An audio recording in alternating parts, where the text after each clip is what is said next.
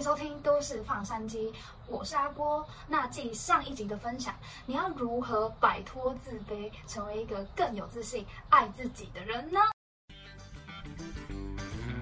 在这个标准化的体制下，我们该如何跳脱出旧有的思维框架呢？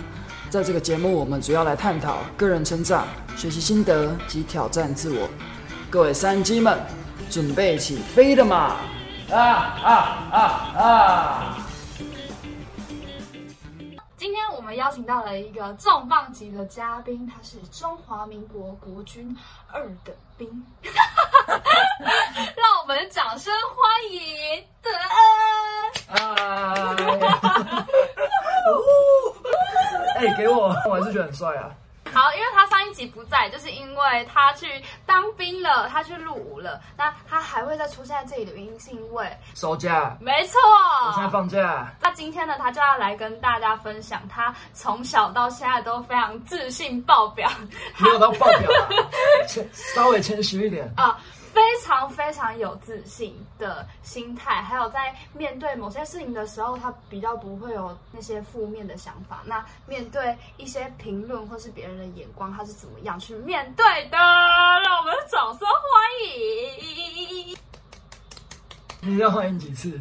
大家看到我的那个额头这边，这边有一个疤，然后这个是我小时候好像我忘记是几岁，幼稚园那时候吧，然后我就在我阿妈家摔倒，然后这边额头就是眉毛跟眉毛中间我就有一个疤，这个疤呢就让我缝了八针。阿公阿妈啊或者我爸妈就说：“哎呦啊怎么办？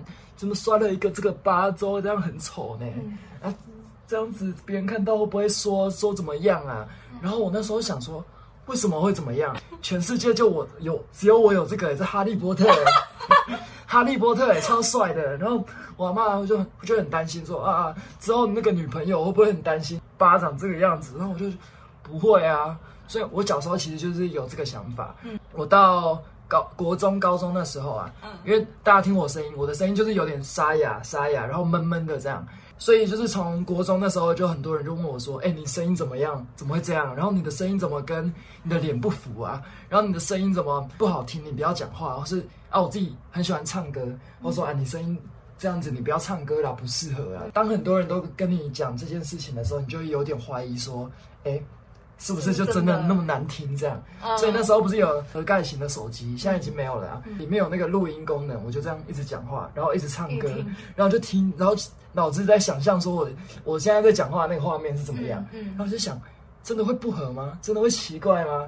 是我那时候就有一点怀疑说，会不会就是真的没有那么好听，没有那么棒？嗯所以我觉得啊，别人对你的影响还是会有的，嗯，可是我觉得最重要的还是你要怎么样去调试自己。那你是怎么调试的？因为你刚开始遇到第一个人问你的声音有不一样的时候，你会开始知道说，哎，觉得自己好像有一些特别的地方。可是接二连三，第二个、第三个、第四个、第五个，就让你意识到这件事情啊。嗯那你当时是怎么样去面对这件事情的呢？那我自己是这样想，全世界也没有几个这样子的人啊，嗯所以我干嘛那么那么在意？我就是那么特别啊，我的声音就是与生俱来这么特别。你要叫那些模仿大师模仿我的声音也很难啊，嗯对不对？你可能模仿周杰伦、模仿刘德华都都模仿得起来，可是模仿刘德恩不容易哦。对啊，因为很沙哑，然后又很闷，一般的声带是很难去模仿的。所以我就想，我干嘛去那么 care 别人怎么看我？因为我就是这么特别啊，我的声音就是这么独特啊。如果一个人很容易去批评别人，或者很容易去数落别人的话，就代表这个人可能他也没有很有自信，嗯。就是见不得别人好这样。这也是我们上一集的第三个点，就也就是说，就是遇到的第二种情况，就是看到能力比自己还差的人，你就会很想要去就是讥讽他、讽刺他。但是这个是属于就是你自己的保护色，因为你必须要保护你自己，让你自己感觉好像不是一个这么烂的人这样。嗯但实际上你打从心里以为就是你就是一个不是很好的人。其实我也有跟大家提到，我曾经也是一个非常非常自卑的人。其实，在国中的时候啊，就是我参加了一个乐高社，嗯那是一个蛮不错的社团，老师也很好，很认真的在教这样子。嗯可是那时候我们要准备一个很大型的比赛，就是一个代表我们学校，甚至是可以代表我们这个国家出国参加比赛的一个活动，嗯，所以我们都非常认真、非常积极在在准备这个比赛。那那时候，其实我就是一个嗯表现都还蛮优秀的小朋友，嗯，所以我对自己都不会有任何的怀疑。怀疑，嗯。我就觉得我什么事情我都可以做得很好。可是加入这个社团之后啊，准备报告啊什么，老师开始拿我跟别人开始做比较，嗯。他会觉得说。为什么别人可以写成这样，你不会？嗯所以我从那时候开始，我很多的心态都是，我看到你好会音乐哦，你唱歌好棒，好好听哦。我想的不会是说，哎，那我有更多的进步空间，我一定可以跟你一样厉害，嗯我要向你学习，嗯而是我会觉得说，你好厉害哦，可是为什么我这么烂？就是看别人好，可是就是直接反射性动作，觉得自己烂。对，呃那如果是在这样子的环境，那你会有什么样的方式或是怎么想法去调试你自己？嗯，你看哦，我们小时候，我啊跟你都是蛮有自信的人，嗯就是因为我们可能在某方面做的还不错，所以嗯对自己就有自信。对我觉得这也是让自己提升自信的一个原因啦。嗯我觉得跟你最大的不同就在于，因为你参加了那几个比赛，嗯然后因为老师这个环境一直拿你跟别人比较，所以你就会一直去贬低自己，就是会让你觉得说你自己好像没那么好，然后诶会一直怀疑自己的价值观，嗯会一直怀疑说，哎，我真的没有那么好吗？我真的那么烂吗？这样嗯，然后开始你自己的潜意识就会受影响，嗯然后这个潜意识就会直接影响到，哇，你就是一个这么烂的人，嗯所以自卑这些连锁反应就会出来。嗯那其实你有没有发现，有一些原因？第一个最大的原因就是环境，嗯就是你自卑的原因，就是因为这个环境是会让你自卑的嘛。嗯所以呢，我们可以去想想看，如果你是一个自卑的人的话，一定会有某些元素或是某些人事物会影响你，让你变成自卑。那有些人可能是工作环境，嗯就是这边的工作环境很压抑啊，嗯那、你就觉得说，哦，我好烂哦，我怎么只找得到这种工作？嗯或者是有时候是别人的眼光，就是像朋友啊，或是亲戚，就是你可能考个没有很好的成绩，然后就啊你怎么考那么烂？你看那个人家隔壁王小明都考得那么好啊，你就拿比来比较，这也是我觉得华人社会蛮危险的一个地方，就是从小就是爱比较，所以从小就会让小朋友在意别人的眼光。就是因为家长很喜欢拿小朋友跟其他家的小朋友比较，所以就让我们一直去怀疑自己说，我是不是没有那么好？其实像这种思维啊，如果你没有发现、没有想要改变的话，你就永远都是这样子哦。嗯因为你是从小被影响到大的，就像我刚刚提到，我国中的时候有有这些事情的发生，所以我到现在我的想法依旧会存在。你真的说要改变，其实很难。你有意识到是好事，嗯但是你还不知道的话，你就永远都是这样。对，所以呢，接下来我们要给一些对自己比较没有自信，或是甚至比较自卑的朋友们一些小小的建议，你可以做几件事情。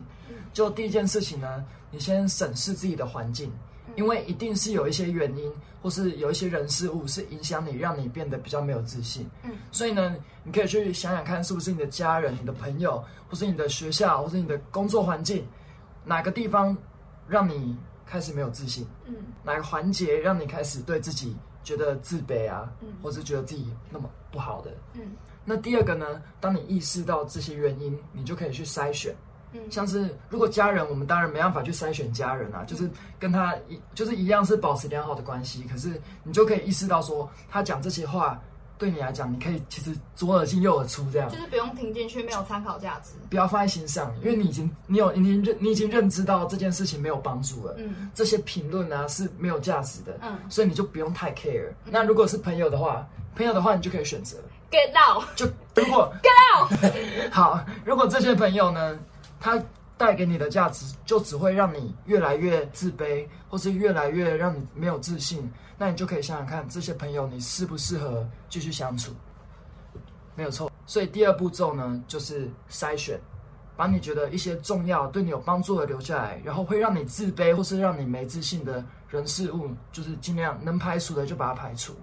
然后，那第三步骤呢，我们刚刚讲的都是外在的因素，那我们接下来就是要对我们内在的心理建设要有一个打地基，没错。所以呢，我们每天就是可以对自己精神喊话。如果外在没有办法肯定你，那你就自己肯定自己。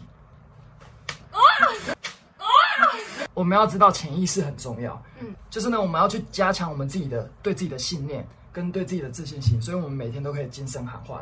像我早上啊，我就早上可能刷完牙，然后就看着镜子，哦，罗伦，你很帅啊，哦，你今天那个上课或者什么，你会做得很好，哦，很帅啊，很帅啊很，帅啊，哎你这个光头很帅啊，啊，帅帅帅帅！那你可以在你的一张纸上面列个五点五点啊，每天都看那五点。